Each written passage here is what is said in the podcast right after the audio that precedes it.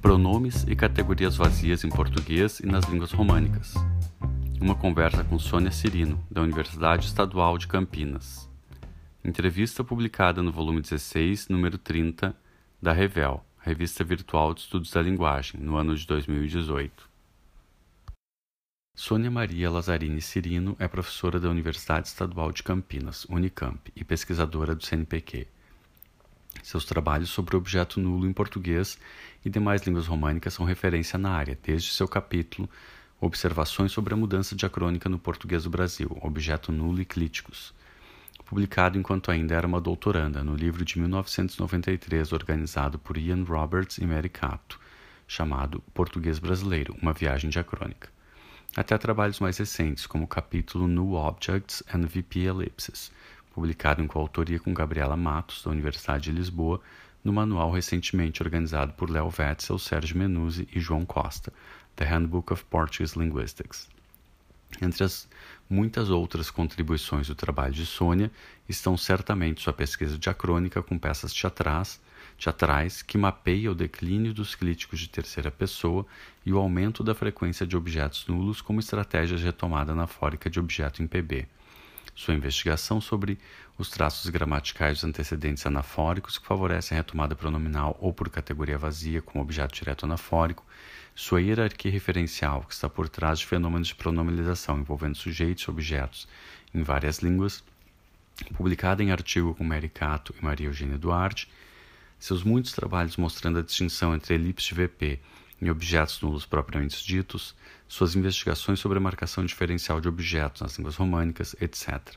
Além disso, Sônia já orientou 20 alunos de iniciação científica e já teve 13 mestrandos e 4 doutorandos que defenderam sob sua orientação. Sônia, tua tese, O Objeto Nulo no Português do Brasil, um estudo sintático diacrônico, foi um trabalho pioneiro sobre o objeto nulo em PB e ainda hoje um dos textos mais influentes na área. Qual foi a importância desse trabalho na tua trajetória acadêmica, por um lado, e no desenvolvimento de estudos sobre o objeto nulo em PB em outras línguas românicas, por outro? Como você pode fazer essa avaliação hoje, passados quase 25 anos da publicação do trabalho? Gabriel, eu me sinto privilegiada de ter feito parte de um grupo de sintaticistas que iniciou pesquisas diacrônicas sobre o português brasileiro dentro da perspectiva gerativista. Esse grupo foi formado pelos alunos de pós-graduação, orientados por Maricato, Fernando Taralo e Charlotte Galves, no final dos anos 80 e início dos anos 90. Foi um momento especial em que novas perspectivas de pesquisa se abriram para nós, plena de desafios, que aceitamos. Os desafios se estendiam desde o próprio quadro teórico até a busca de corpora para desenvolvermos nossas pesquisas. O tópico ao qual me dediquei, objetos nulos, era um assunto que já tinha captado a atenção de pesquisadores no estudo sincrônico do português brasileiro, mas até então tinha sido pouco ou nada explorado em termos diacrônicos.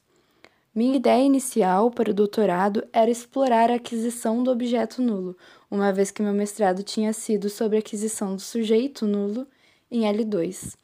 Porém, após um excelente curso sobre sintaxe diacrônica na perspectiva gerativista, ministrado por Fernando Taralo e Maricato, em preparação para a vinda de Ian Roberts no semestre seguinte, não tive dúvidas em investigar o fenômeno do ponto de vista diacrônico. As perguntas de pesquisa estavam muito claras, e a partir daí iniciei uma trajetória de investigação que até hoje continuo a empreender. Em termos diacrônicos, parece que os estudos subsequentes à minha tese confirmam seus resultados. Em termos teóricos, no entanto, a categoria objeto nulo é ainda alvo de muitas investigações, pois se manifesta com diferentes propriedades em diversas línguas. Nesse sentido, é ainda um campo a explorar e este número da Revel deve contribuir na elucidação de várias questões envolvidas no tema. No que se diferem as gramáticas do PB e do português europeu, PE, quando o assunto é objeto nulo? Temos aí um indício de diferença sintática entre as gramáticas dessas duas variedades do português? No ano 2000, iniciei uma colaboração com a professora Gabriela Matos, dentro de um projeto cujo objetivo era o estudo comparativo do português brasileiro e português europeu, organizado e dirigido por Mari Cato e João Pérez.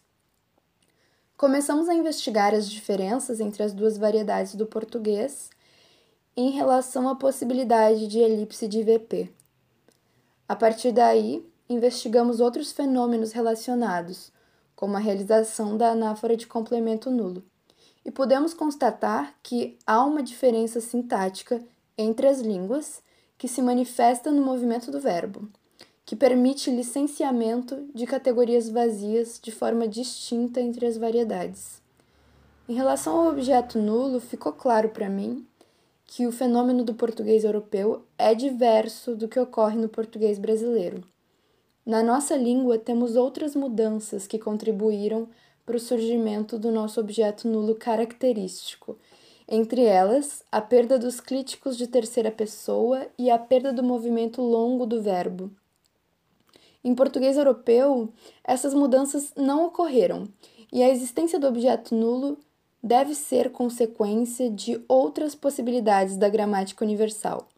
Possibilidades que também existem em outras línguas, como hebraico, turco, russo, chinês, japonês, coreano, quechua, espanhol basco, entre outras. Cada língua apresentando objeto nulo com propriedades específicas e diferentes daquelas que caracterizam o objeto nulo do português brasileiro. Obviamente, objetos nulos permitidos universalmente e regidos por questões pragmáticas também existem no português brasileiro, mas meu ponto é que, além desses, temos outro tipo de objeto nulo que não ocorre em outras línguas, pois, em nosso caso, trata-se da consequência de mudanças sintáticas que outras línguas não sofreram. Sônia, o que podemos dizer sobre o estatuto teórico dessa categoria vazia que é o objeto nulo? Ainda há divergência para saber se estamos diante de um prozinho ou de outro elemento vazio em português, em PB e em PE? E nas demais línguas românicas, há algum consenso sobre como o objeto nulo se enquadra na tipologia das categorias vazias? Como já mencionei acima, acredito que objeto nulo é um termo abrangente que pode designar uma série de fenômenos diferentes.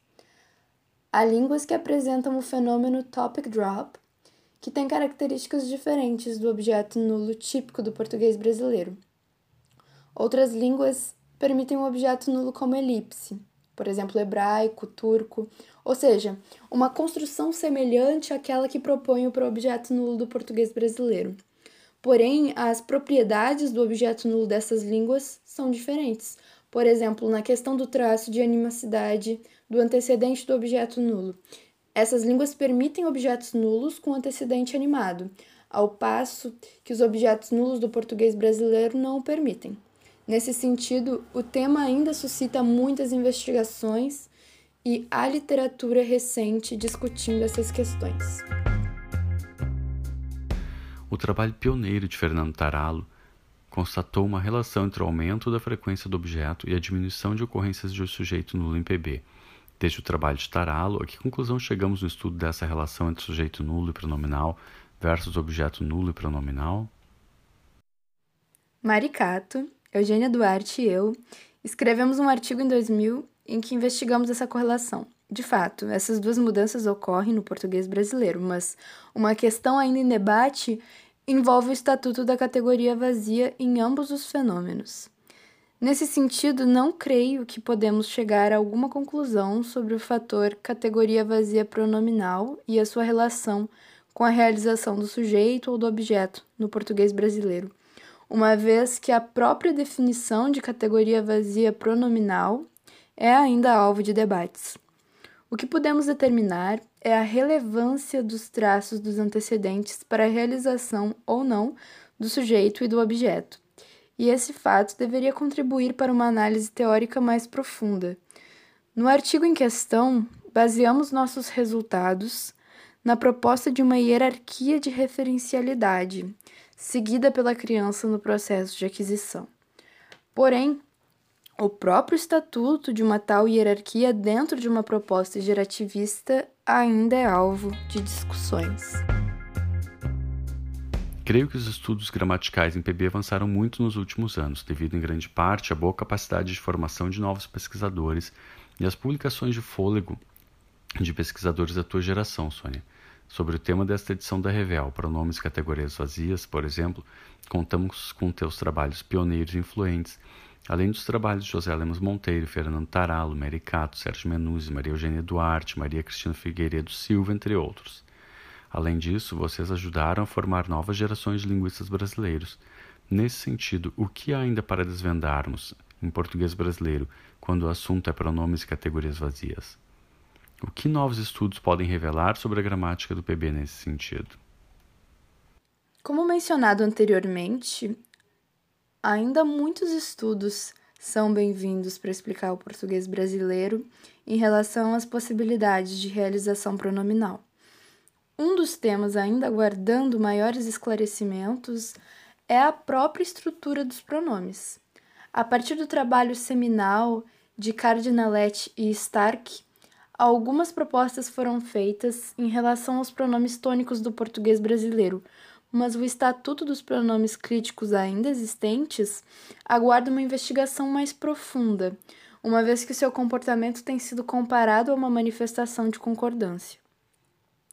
Quanto às categorias vazias, estudos que discutissem as suas várias manifestações, no intuito de desvendar as propriedades que caracterizam as diferenças encontradas a depender da função desses elementos vazios, também seriam bem-vindos.